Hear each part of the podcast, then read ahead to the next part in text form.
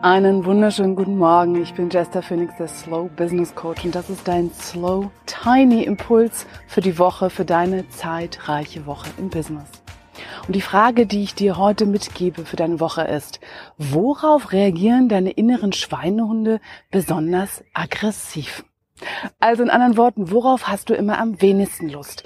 Wobei müsstest du dich immer eigentlich ziemlich doll überwinden, um diese Aufgabe zu machen? Oder welche Situation ist für dich immer besonders schwierig, weil einfach ganz viel innerer Widerstand kommt? Und die Sache ist ja so, dass wir alle so sehr darauf trainiert sind, unsere inneren Widerstände, unsere inneren Schweinehunde zu überwinden. Dass wir so stolz drauf sind, uns zu überwinden dass wir gar nicht so wirklich genau hingucken, was mache ich da eigentlich? Ist es das überhaupt wert, was ich da mache? Möchte ich das überhaupt machen? Muss das überhaupt gemacht werden? Und wenn ja, mache ich es auf die richtige Art und Weise? Brauche ich vielleicht was ganz anderes, um diese Aufgabe zu machen? Ich habe dabei immer so ein Bild wie von so einem vollen Einkaufswagen, den wir irgendwie aus dem Supermarkt vielleicht zum Auto manövrieren möchten. Und da ist so eine hohe Bordsteinkante und da können wir schieben und schieben gegen unsere inneren Schweinehunde oder vielleicht einfach mal überlegen, was braucht es hier? Braucht es vielleicht, dass ich den vorne einfach mal kurz anhebe? Hole ich mir vielleicht Hilfe und schaffe das gemeinsam mit jemand anderem? Gucke ich vielleicht, ob irgendwo anders ja, so ein abgeflachter Bordstein ist, wo ich einfach einfach drüber fahren kann? Oder merke ich, vielleicht ist gar nicht mein Einkaufswagen und ich ne, versuche hier das Problem von jemand anderem zu lösen. Oder vielleicht gucke ich auch einfach meine merke, hey, ich bin schon auf der richtigen Seite, mein Auto ist ganz woanders geparkt, ich muss da gar nicht hoch. Und alleine, weil da eine hohe Bordsteinkante ist und mein voller Einkaufswagen, heißt noch lange nicht, dass ich dagegen drücken muss, nur um stolz zu sein, dass ich diesen Widerstand überwunden habe. Und genauso ist es mit deinen inneren Schweinehunden. Stell dir einfach mal vor, sie wären deine Freunde. Stell dir einfach mal vor, sie wären dein Kontrollsystem gegen eine ständige Überarbeitung, gegen ständiges irgendwie Aufbrauchen und dich selber gegen die Wand fahren.